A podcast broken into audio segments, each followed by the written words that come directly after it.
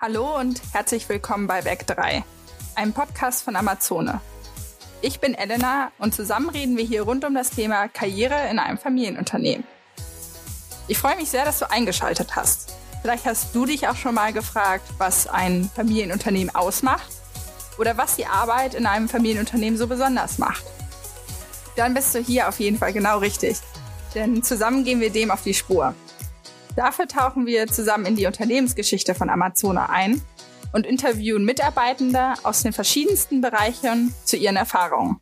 Hallo und herzlich willkommen zurück bei Werk 3, einem Podcast von den Amazonenwerken. Falls ihr unser Intro und unsere erste Folge noch nicht gehört habt, schaut da doch gerne mal vorbei. Da erklären wir auf jeden Fall, warum wir den Podcast machen und was ihr von uns erwarten könnt. Und in der ersten Folge erfahrt ihr mehr zu der Gründung von den Amazonenwerken.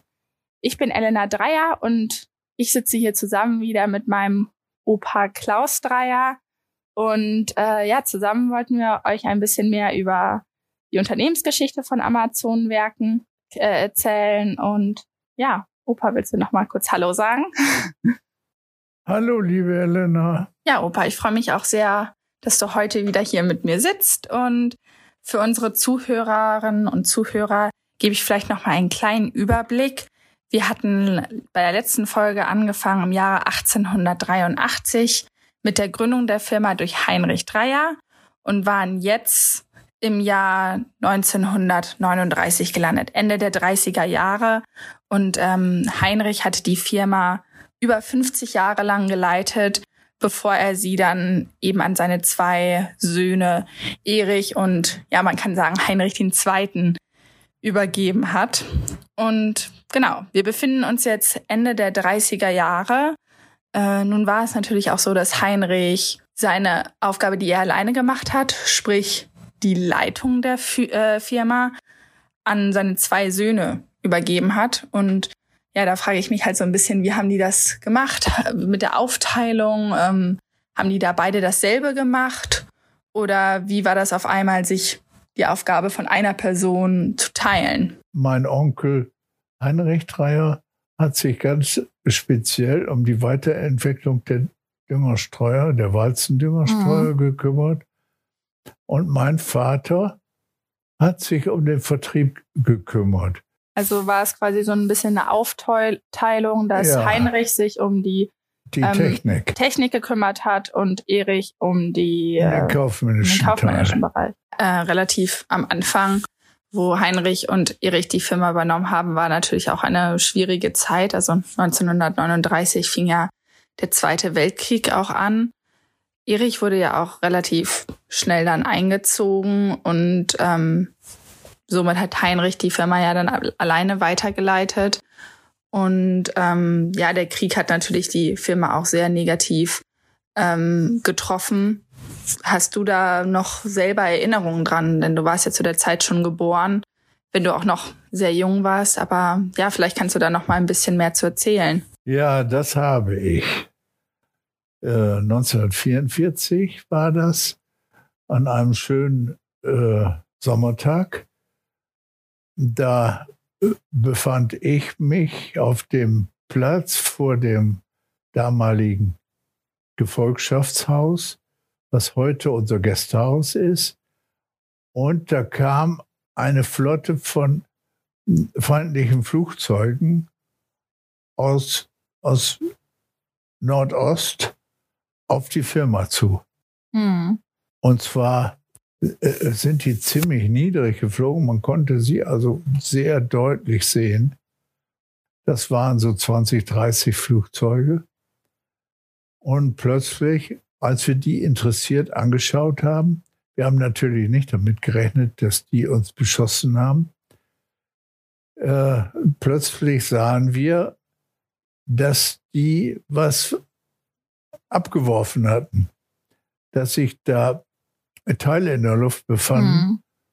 Und irgendeiner rief dann, Mensch, das sind Bomben die da runterfallen. Und wie habt ihr da reagiert? Habt ihr euch versteckt? Und wir sind dann schnell in den Keller gerannt. Von der Firma? Oder ja, im, Haus? im Gästehaus ja. war ein Luftschutzkeller. Ah, okay.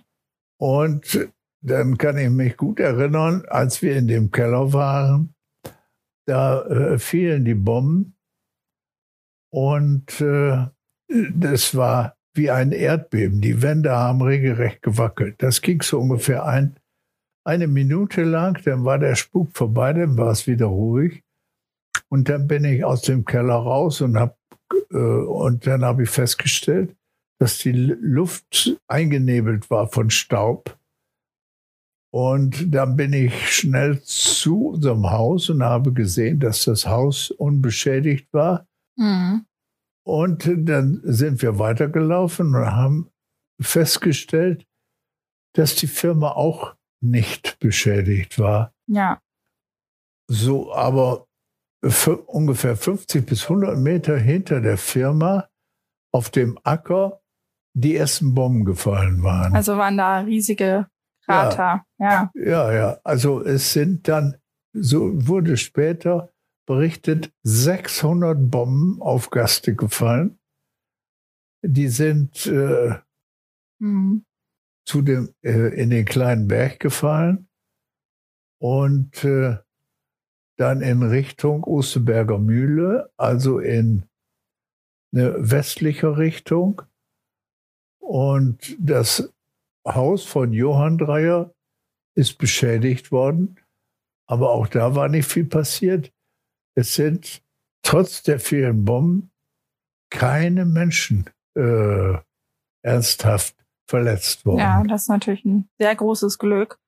Und ähm, ja, ein Jahr später, nach um 1945, ist ja leider auch Erich im Krieg gefallen. Ja. Er war dann schon, ist er 1940 eingestiegen in die.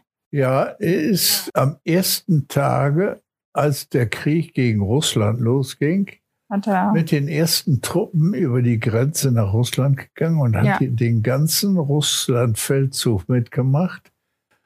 Und äh, am Ende sind, äh, haben sich die deutschen Truppen zurückgezogen aus Russland und, da und ist er dann sind. In, den, in, der Tschechis, in der heutigen Tschechoslowakei.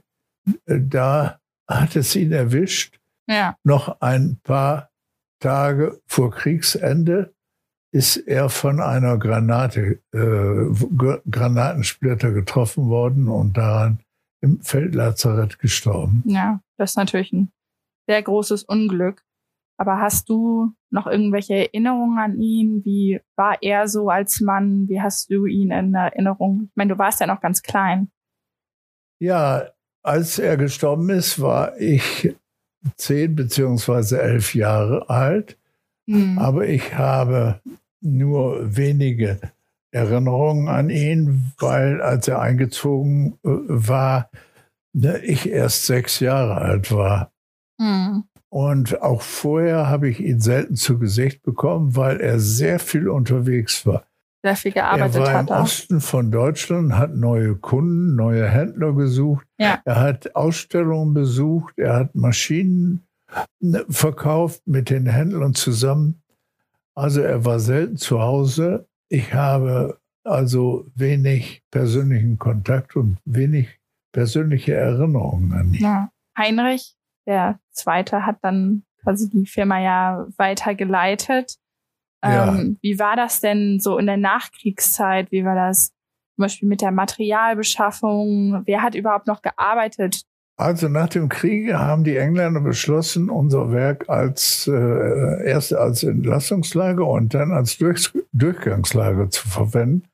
Dazu wurde auch unser Privathaus, in dem äh, meine Mutter wohnte oder meine, unsere Familie wohnte, wurde beschlagnahmt. Dann ist es meiner Mutter gelungen, wenigstens den hinteren Teil, den landwirtschaftlichen Teil, für uns weiter zu nutzen. Aber der vordere Teil, äh, da waren englische Soldaten untergebracht, die mhm. dann die Ge Gefangenen äh, transportiert und betreut haben. Ja, also war quasi gar keine Produktion mehr? Nein, die Produktion war ungefähr ein halbes Jahr unterbrochen. Mhm. Erst dann hat mein Onkel den Antrag gestellt an die Militärbehörde, dass wir weiter Landmaschinen bauen durften. Dazu wurde überprüft, ob wir kriegswichtige äh, Sachen äh, während des Dritten Reiches produziert hätten. Das war nicht der Fall. Und so haben wir ziemlich problemlos die Genehmigung bekommen, wieder weiterzumachen. Ungefähr mhm. 50 Leute waren noch da, beziehungsweise waren aus dem Kriege unbeschadet zurückgekommen. Und mit denen ist dann die Produktion wieder angelaufen. Aha. Ähm, dann ja auch mit Heinrich in der Führung. Ja. Und Heinrich hat die Firma dann ja 17 Jahre alleine weitergeleitet. Ja, er hatte sich, er hatte sich dann hauptsächlich auf die Konstruktion ne, konzentriert. Ja, er hat sehr viele hat, Produkte entwickelt, richtig? Ja, aber er hat sein Steckenpferd und Lieblingsprodukt bei der Kartoffelsammelroder. So waren wir einer der ersten in Deutschland, die solche Maschinen überhaupt angeboten haben. Ab 1942, das ging schon während des Krieges los, hat er die ersten Sammelroder ne, hergestellt und eingesetzt. Und äh, auch nach dem Kriege hat er sich sehr äh, stark konzentriert auf diesen Maschinentyp. Allerdings hat er auch andere äh, Maschinen mit ins Programm aufgenommen. Das spektakulärste war die Sämaschine. Da ja. hat sich bei uns ein Kademann, ein gewisser Herr Kademann, gemeldet, der ein Patent besaß auf, ein, auf das Elite-Särad. Das war eine Kombination von Fein- und Normalsärad. Und das hat wohl meinen Onkel äh, überzeugt. Und wir sind dann angefangen, Sämaschinen zu entwickeln. Mhm. Das ist ja, das wird ja heute noch und auch dieses äh, Prinzip äh, der, des Elite-Särades wird heute noch in den konventionellen Sämaschinen angewendet. Also so lange gibt es das schon bei Amazon, Ja, seit ja. 48. Wow. Und äh, dann sind wir auch angefangen, Staldungsstreuer zu bauen und die erforderlichen Fahrzeuge dafür. Das waren erst Kipper, mechanische Zahnstangenkipper und Hydraulikkipper. Dann haben wir uns aber konzentriert auf einfache Wagen mit einem sogenannten Kratzboden. Ja und haben davon einige hundert beziehungsweise einige tausend hergestellt. Nach dem Kriege war es schwierig in dieser Gegend Leute zu engagieren und so hat mein Onkel beschlossen, sich in der, in der Nähe von Bremen niederzulassen. Ah, also gab es dann ein Zweigwerk. Dann gab es das erste Zweigwerk. Ja. Und das Ist es war, das in Hude? Das war erst in Heugenkamp, also in Delmenhorst, Heugenkamp. Ja. Das waren leerstehende Hallen von der Weser Fluggesellschaft, die während des Krieges Flugzeuge gebaut hatten und nach dem Kriege nicht mehr äh, sich betätigen durften. Und da haben von denen haben wir dann die äh, Hallen in Heugenkamp einen Stadtteil von Delmenhorst gepachtet und haben da, sind da angefangen, Sämaschinen zu bauen. Aber wir haben dort auch Kartoffelsortiermaschinen gebaut und die letzten Getreidereinigungsmaschinen. Mhm. Die wurden dann äh, auch nicht mehr gebraucht, die Getreidereinigungsmaschinen irgendwann, oder? Nee, das war ja später. Ja. Das, ja später. das ist denn. Ja. Davon haben wir noch wenige gebaut, aber dann lief das aus, das Interesse ließ nach. Also man kann sagen, dass Heinrich das Produktsortiment sehr erweitert hat. Er war ja auch der erste Dreier quasi mit Hochschulabschluss. Ja, und das stimmt. Ähm, hat natürlich dafür auch ein bisschen so das, ähm, das ja, wissenschaftliche Arbeiten äh, konzentriert. Ja. Das führte aber dazu, dass er die Fertigung äh, seinen äh, Halbvettern Oskar und, und äh, Arnold Dreier überließ, die, die das denn Jahre bzw. Jahrzehnte lang in unserem Hause äh, geleitet haben, die Fertigung, ja. die aber allerdings nicht äh, bemüht waren, die Fertigung ständig zu modernisieren. Das heißt, ne, dass die Fertigung bei Amazone in einem ziemlich veralteten Zustand war, als mein Onkel dann plötzlich gestorben ist. Okay. Ja, du hast ja gerade schon angesprochen, ähm, auch Heinrich ist ja sehr früh verstorben, ich glaube in seinen ja, Mitte seiner 50ern. Ja, ähm, er ist er ist 1900 geboren und ist 1957 plötzlich von heute auf morgen gestorben. Ja. Das heißt, er konnte seine Erfahrung und sein Wissen nicht weitergeben, sondern er war von heute auf morgen war er nicht mehr da. Hast du denn, Heinrich hast du ja ein bisschen länger gekannt. Hast du denn noch so ein bisschen Erinnerungen, wie so seine Persönlichkeit war, was vielleicht auch dich ja, so ein bisschen war, inspiriert hat? Ja, er hatte eine persönliche Eigenart, das war, er hat äh, keine Versammlung gemocht. Er hat sich mit unseren Mitarbeitern nicht besonders intensiv auseinandergesetzt, sondern er hatte immer eine äh, eine Vertrauensperson, die ihm berichtet hat und mit denen er alles besprochen hat. Er hat sich also das so ein bisschen war, zurückgezogen ja, für seine Entwicklungen. So ist es. Ah, okay. Ja. Und er hat auch dann äh, sehr viele Kredite aufgenommen. Und die Banker hat das sehr beeindruckt, seine vielen Patente, die er angemeldet hatte.